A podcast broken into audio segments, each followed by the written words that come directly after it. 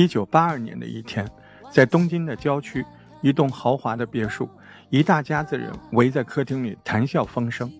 就在这时，二楼突然传来一阵尖叫声，一个浑身是血的女孩拿着一把尖刀从二楼冲下来，神色慌张，跑到众人面前。女孩说：“她刚刚杀死了自己的外公，因为外公想要非礼她、强奸她。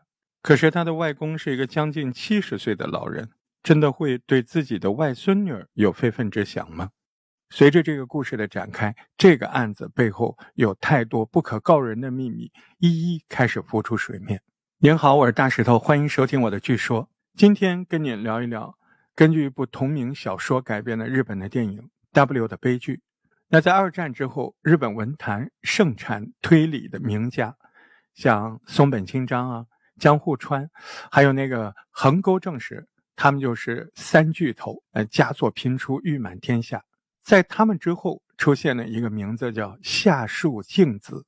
夏树静子是三巨头之后的日本推理大家，她也是日本首个具备国际知名度的女性推理作家。夏树静子有《天使已消失》《蒸发》《W 的悲剧》《第三个女人》等等。这个《W 的悲剧》也是得到美国推理大师。埃勒里奎因推崇的，那实际上呢，W 的悲剧也是向埃勒里先生致敬的，因为埃勒里先生曾经写过一个推理的系列，叫 X 的悲剧、Y 的悲剧、Z 的悲剧，啊，那夏树静子写了这个 W 的悲剧，W 的悲剧也是夏树静子被影视改编次数最多的作品，八三年被改编成电视剧。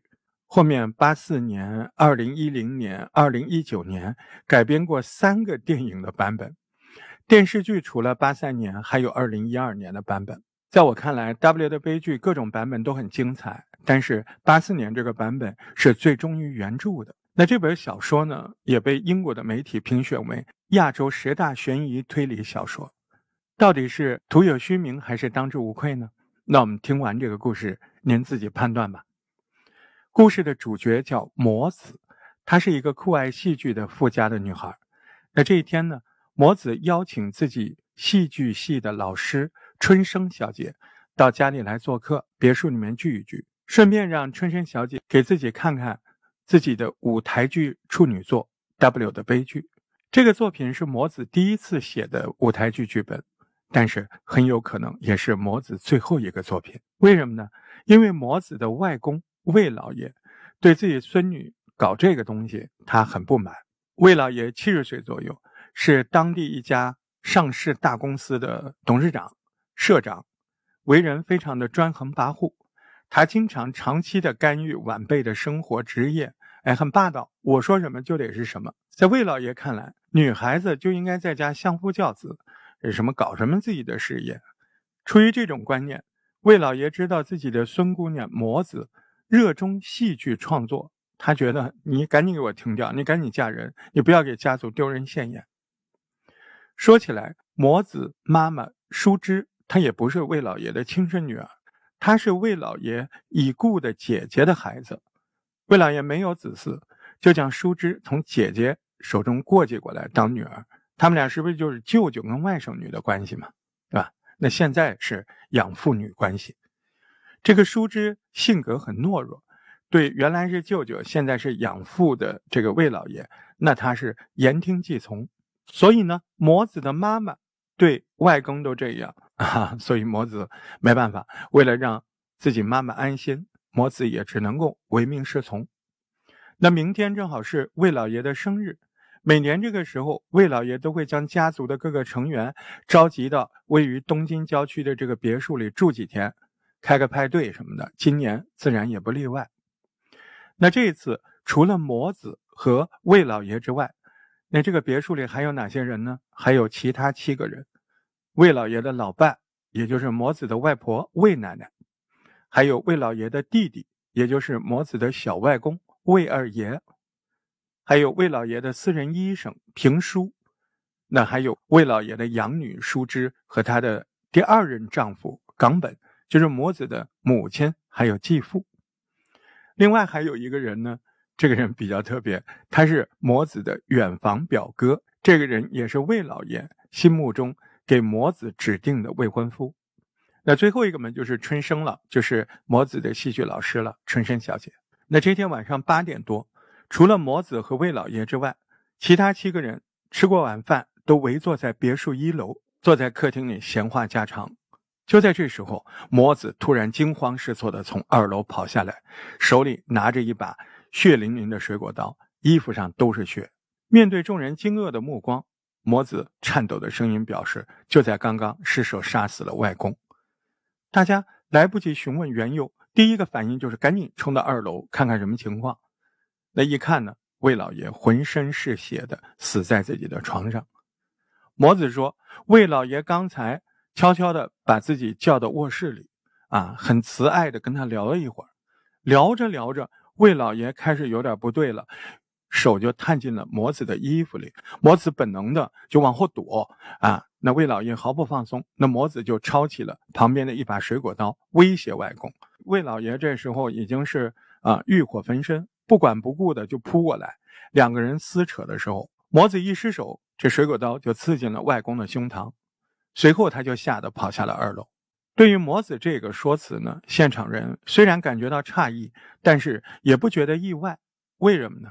因为魏老爷平时就是一副臭不要脸的老流氓的做派。他最喜欢做的事儿就是到处沾花惹草，但是大家没想到，这老人家居然对自己外孙女你都下得了手。就在大家不知道该怎么办的时候，突然母子的妈妈淑芝还有他的继父冈本，突然两个人齐刷刷的咕咚跪倒在地，为自己女儿鲁莽的行为向各位道歉。道完歉，冈本就说：“那我要打电话报警，因为母子他这也就是过失杀人。”而是正当防卫，应该不会被重判的。但是两个人站出来，魏奶奶和魔子的妈妈淑芝，他们俩不同意。他们什么意思呢？那你一报警，警察肯定会把这个事儿来龙去脉都查查清楚。那魏老爷，你意图想强奸自己外孙女这个事儿，那肯定会传到电视上、报纸上啊。这样一来，家族名誉受损，且不说，那家族公司的股票也会大跌。那。各位都是受害者呀，对不对？冈本一听妻子和岳母大人的分析之后，觉得有道理。魏家一家人经过商量，他们最终决定一致都同意要包庇魔子，哎，要把这个事儿给遮掉。那大家为什么同意做这个决定呢？两个原因，一个呢，这个魏老爷平常就专横跋扈，不受人待见。你看他死了，家族里的人，包括他老婆魏奶奶在内，都没有什么悲伤之情，大家对他都有意见。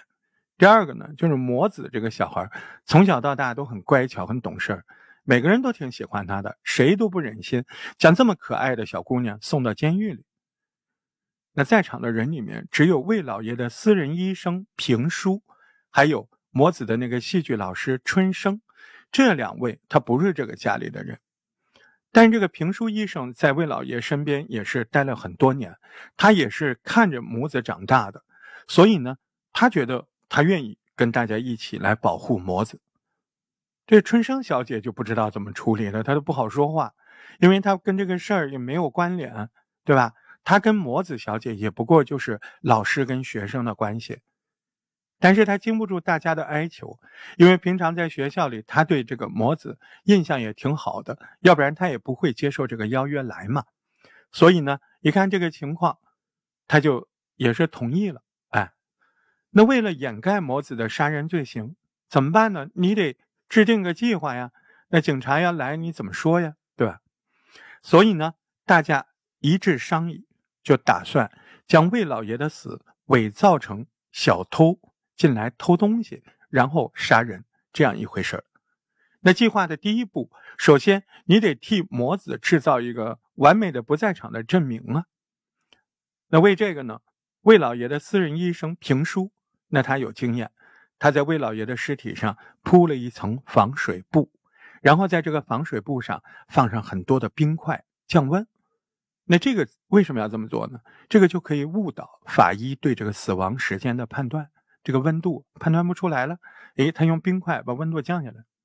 接着呢，这个私人医生就将凶器水果刀，还有模子那个全身上下有血的衣服，还有故意找了一些贵重的一些东西，装进一个旅行袋。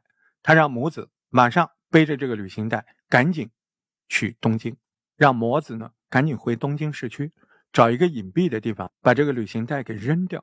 那为什么要回东京？你得找个理由啊！啊，大家就编了个理由，就是魔子来到这儿之后，赶紧就回家了。为什么？因为他带给外公的生日礼物丢在家里，他回去取去了。那等魔子走了之后，那魏奶奶。他就在别墅附近的西餐厅点了个八人份的外卖，打电话过去点外卖，哎，点个八人份。那外卖员送来的时候，大家呢提前就在围在一楼打牌。那外卖员一敲门，哎，大家还故意说啊，外公快下来吃饭什么什么的，故意当着外卖员的面啊，对着楼上叫魏老爷下来吃宵夜。那等到外卖员离开的时候。大家又认真的把那份外卖给吃了，紧接着，那个私人医生评书再次利用自己专业知识，他将剩下来的一份外卖搞碎，然后呢，用一支注射器和一个细长的软管，将这个弄碎的食物注射进死者魏老爷的胃里面，这很专业啊。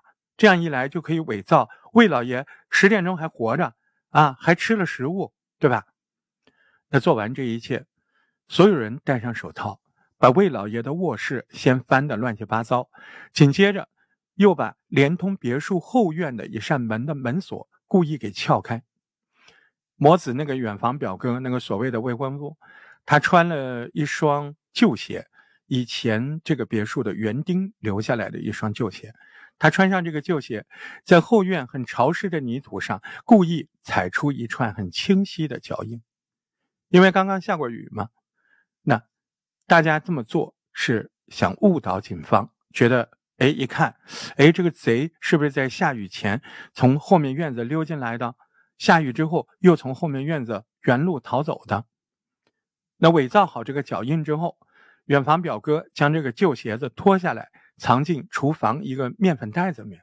他们干这个的同时，那边模子他已经独自开车回到东京市区，看着四下无人。他就把那个装有凶器还有财物的旅行袋丢到一个河里面，就在自家附近的一条河。那那边别墅里的人做完一切准备工作，又聚到客厅里商量统一的话术口径。他们打算在接受警方盘问的时候，集体说就是小偷啊。那么在大家打牌的时候，音乐放的又大，哎，所以没有听到楼上的动静，好像也说得过去。那为了在面对警方的时候啊不出岔子，大家干脆真的在客厅里打了一宿的扑克牌。大家都在打牌，有一个人没打，谁呢？就是戏剧老师春生小姐，她就坐在牌桌旁，看着魔子让她看的那个剧本《W 的悲剧》。魔子写的这个剧本呢，正好就是讲他自己家的故事。这个里面每一个角色都能在现在这个现实中找到对应的原型。春生小姐通过这个剧本，哎，也大致了解了魏老爷这个家族的情况。原来这个家族里每个人他都有心底的小秘密。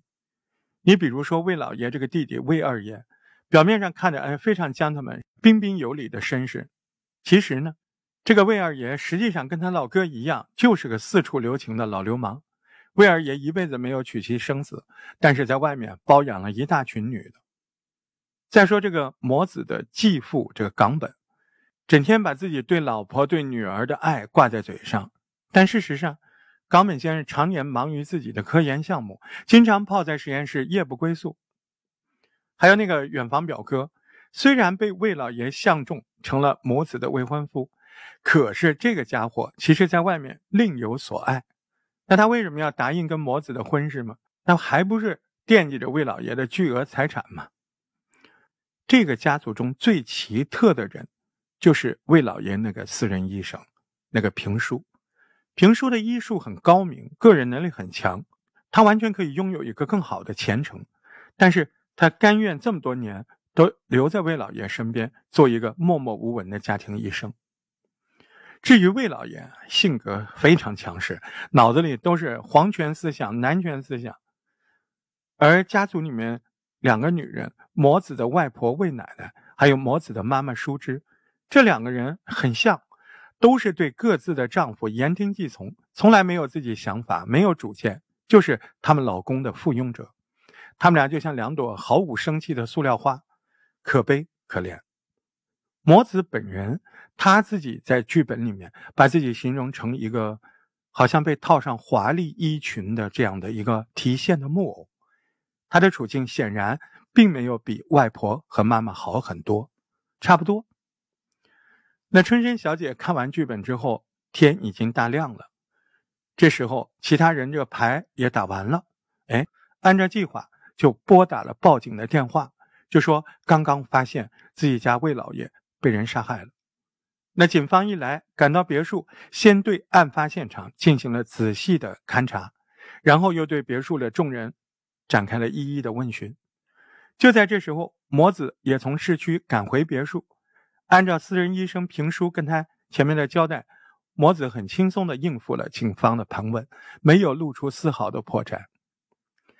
当地警局的主要干员根据众人的证词，还有现场的痕迹，还有法医尸检的结果，他觉得这就是个普通的入室盗窃杀人案。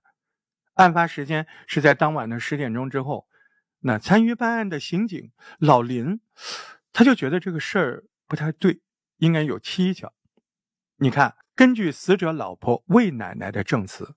那案发别墅平常绝大多数时间都是闲置的，他们也不怎么来住，只有魏老爷过生日的时候才会把家里人召集在这儿小住几天。那既然如此，小偷就这么巧啊？他为什么不挑在别墅没人住的时候来偷呢？就算小偷没有经验，没有提前踩点，不知道别墅的日常状态，那他来了别墅之后，非要偏偏跑去魏老爷的卧室里行窃，这么巧啊？你要知道，这个别墅好多房间，像二楼的书房里就放着很多名贵的古董，啊，小偷入室之后，他有什么理由非要冒着被抓的风险，非要跑进可能有人的卧室里面去偷东西呢？更何况，案发当晚那个别墅一楼灯火辉煌，六个人在那儿打牌，放着那么大声的音乐，这种情况下，小偷有胆子进来偷东西吗？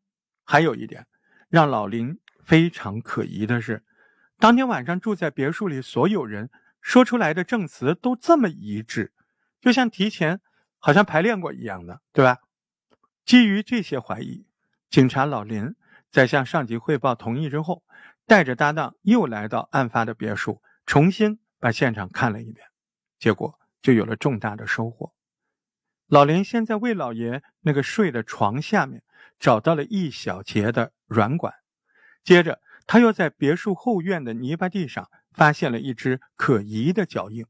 这个脚印不是案发前那个疑似盗窃留下的那个脚印，因为这个脚印跟那串脚印的方向刚好相反。但是明显是同一双鞋子留下来的，而且距离这只反方向脚印不远的地方洒落着一些白面粉。老林跟着白面粉的痕迹。哎，很快在厨房的一个面粉袋里，他就找到了这个旧鞋子。旧鞋子鞋底的花纹跟后院脚印的花纹一模一样，这些明显的线索，那显然是有人在警方头一次来的之后留下来的，要不然警方当时不可能没发现这么明显的痕迹啊。老林办案经验很丰富的，他根据这些基本上猜出了案件的真相，估计。应该是家族里面有一个人杀害了魏老爷，其他人在共同包庇凶手。但是杀人是重罪，啊，包庇凶手的人里面应该有些人于心不忍，扛不住压力，或者是哎对不起良心，所以呢故意留下这些线索，想要引导警方。那想到这儿，他就对这个家族所有成员来谈话，深入调查，结果发现这个家里每个人。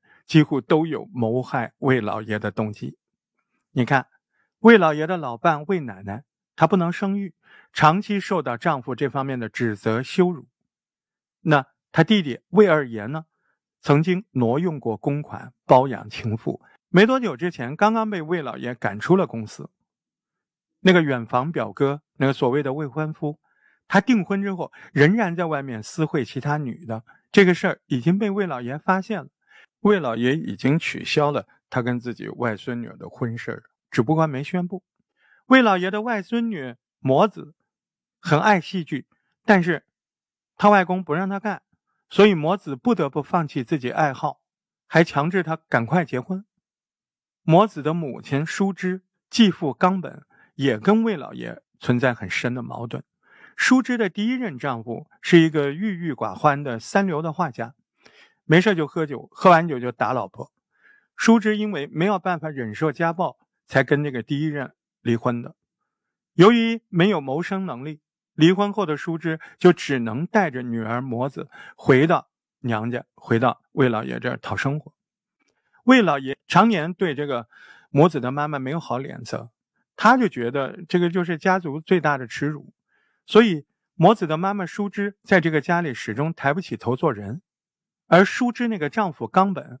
为了让岳父能够投资自己的科研项目，常年就像一条狗一样无底线的舔狗讨好魏老爷。但是魏老爷对冈本的项目完全瞧不上，嗤之以鼻，一分钱都没给过。还有魏老爷的那个私人医生平叔，其实这平叔也不是个外人。这个平叔是魏老爷年轻的时候跟一名风尘女子生的私生子。平叔为什么常年留在魏老爷身边？他只不过希望他的亲生父亲能够给自己的母亲一个名分。哪知道魏老爷在得知平叔的这个真实身份之后，不仅没有同意公开承认这个平叔是自己儿子，反而心底里非常嫌弃这个平叔出身的卑微。所以平叔这么些年在魏老爷身边兢兢业业，但始终都没有能够打动魏老爷。你看看，以上以上，当晚所有在别墅的人，除了跟魏老爷家素无瓜葛的春生老师之外，其他人都有可能是杀人凶手。可是凶手究竟是谁呢？警官老林一时之间也没有办法确定。不过他很快想到了一个好办法。你看，既然有人故意向警方提供线索，那说明这个别墅里面所有人并不是铁板一块吧？老林决定利用这个人，让凶手露出马脚。他就把众人都叫过来，直接给他们看了刚刚找的证物，并且明确表示：“我已经猜到凶手就在你们这几个人中间。”接着，老林说了一段非常重要的话，等于是给大家普及了一个法律知识。按照死者魏老爷生前立下的遗嘱，他现在死了，他的财产就会由他的老婆。兄弟、女儿、女婿，还有外孙女，他们共同继承。但是，根据日本的继承法，你要知道，如果遗产继承人涉嫌杀害被继承人，那么自然就会被依法剥夺继承资格，而且包庇凶手的这个继承人，同样也会被剥夺继承资格。也就是说，如果警方真的查出凶手就是别墅里的人，其他人又知情不报，那么现场所有人都没有资格继承魏老爷的遗产。这段话一说完，老连扬长而去，心里想：你们自己想吧。在看到老林展示的这些物证的时候，大家就觉得，哎，出了内鬼了。所以老林一走，别墅里八个人就吵成了一锅粥。这个魏二爷首先发难，他说：“给警方提供线索的人，应该就是这个所谓的远房表哥，这个所谓的未婚夫。”他的理由很简单，魏二爷觉得远房表哥和魔子的婚约，我知道被魏老爷刚刚取消了，也就是说，魏老爷的遗产跟这个远房表哥没有任何关系，所以他很有可能，我得不到，我就把你们都毁掉。这家伙完全有可能向警方来露这个底。那魏奶奶不怎么想，她怀疑的内鬼就是私人医生平叔。他把平叔是魏老爷私生子的事情给抖出来了，大家听了非常的惊讶，所以这就理解了这平叔医生为什么这么多年一直留在魏老爷的身旁。在魏奶奶看，平叔的身份因为没有得到魏老爷的承认。自然没有办法继承任何遗产，所以对方很可能借着魏老爷的死，意图毁掉整个魏老爷家族的声誉。哎，我得不到，你们全都得不到。评书医生听完魏奶奶的指控，也是嘴炮全开。他说：“家族里面每个人都有可能是内鬼，因为你们看，所有人，你们哪一个不是对魏老爷都很恨呢？都有报复魏老爷的动机。报复一个人最强的手段，那不是杀死这个人，而是彻底的毁掉这个人创造的一切，包括事业，包括声誉啊！”就在大家一意团糟、互相指责、场面陷入混乱的时候。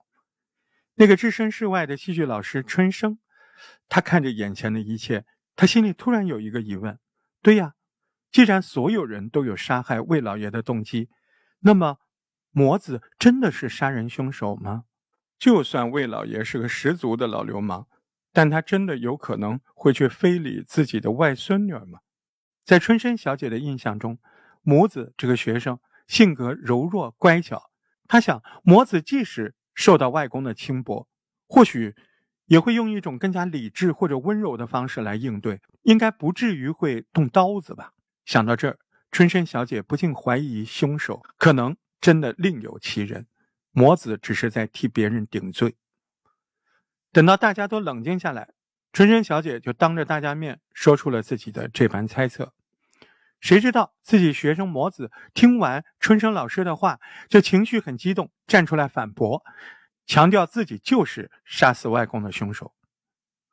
不过这时候他说，外公确实没有非礼他，他杀人的真正的动机是外公太独断专行了，脑子里都充斥着男权的思想，所以在魔子看来，外公整个人都让他感觉到非常的恶心，除了憎恨外公之外。魔子对家族中女性成员，也就是外婆、妈妈都很厌恶。他觉得这两个女人面对男人的霸道，只知道忍气吞声，最后都活成了男人的附庸，不仅不值得同情，反而极度让人反感。虽然魔子说这番话说的言之凿凿，但是他的老师春山小姐仍然不相信，因为他在昨天晚上看魔子的剧本《W 的悲剧》的时候。他就意识到，剧本名称中的 W 是英文单词 “woman” 女人的缩写。在这个关于女人悲剧的故事里，魔子在字里行间透露的，其实并不是对女性的憎恶，而是一种悲哀，哀其不幸，怒其不争，那种无奈。从这个剧本里可以看出，魔子深爱着自己的母亲树枝。他觉得这辈子最遗憾的事，就是在妈妈被生父家暴的时候，魔子因为自己年纪太小，没有能力保护妈妈，甚至在剧本中发誓，如果以后妈妈再遭遇到困难，自己一定会竭尽所能替母亲挡下所有的麻烦。所以，春生小姐认为母子就是在替人顶罪。这么一想，最有可能的就是替他的妈妈淑芝来顶罪。为了验证自己的猜测，春生小姐也带着剧本单独的找到母子的妈妈，那希望淑芝能够说出魏老爷之死的真正的来龙去脉。但是淑芝只是羞愧的低着头，嘴里不停的说着对不起，对不起。显然她也没有勇气把真相如实相告。就在这个同时，刑警老林再次来到魏老爷的别墅，这一次他只是私下找到魔子。并在他面前说出了自己的推断。尽管老林还不知道究竟谁是凶手，但是他非常确信以下的这一点：帮助凶手处理掉凶器的人一定是魔子。理由很简单，既然凶手就是别墅里的人，但是警方搜遍了整个别墅，还有旁边都没有找到凶器，还有众人暴尸的那些丢掉的财物，那就只剩下一种可能。就是当晚唯一离开别墅的魔子，将凶器还有那些遗失的财物带走了。接下来，警方只要对别墅到魔子东京的家必经路线四周好好的搜一搜，一定能够找到凶器跟财物。说完这段话，老林还不忘提醒魔子，留给他自己自首的时间已经不多了。老林的这番话明显在故意给魔子施加压力。这魔子的心理素质没有那么好，果然魔子陷入了惊慌失措。老林走后不久，魔子已经准备打电话自首了，但是他的妈妈制止了。妈妈随后将魔子拉进房间，向他坦白了一切，就像春山小姐推测的一样，魔子确实是在替妈妈顶罪。案发的当晚，魔子的妈妈淑芝神色慌张地跑进魔子的房间，说：“魏老爷对自己动手动脚，欲行不轨。”慌乱之下，自己用水果刀捅了对方一刀。那魔子赶紧跑到外公的卧室，等他到来的时候，外公已经没了气息。魔子第一时间拔掉尸体上的水果刀，就打算替妈妈顶罪。他连衣裙上的血就是这时候染上的。以上就是魔子知道的外公之死的所有细节。然而，母亲淑芝这时候。却告诉他另外一个隐藏自身的真相：失手杀死魏老爷的凶手根本不是舒芝，而是舒芝的老公冈本。舒芝原来是想替自己老公顶罪，没想到冈本却告诉他：“如果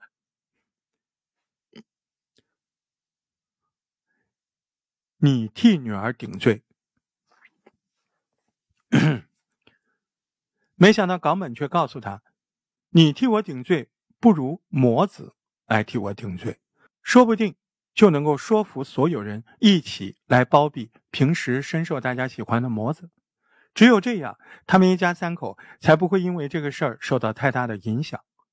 淑芝听信了丈夫的话，于是对魔子谎称自己是凶手。魔子果然想也没想，就主动替妈妈担下所有罪名。哪知道后面事态的发展完全超出了淑芝自己的预料。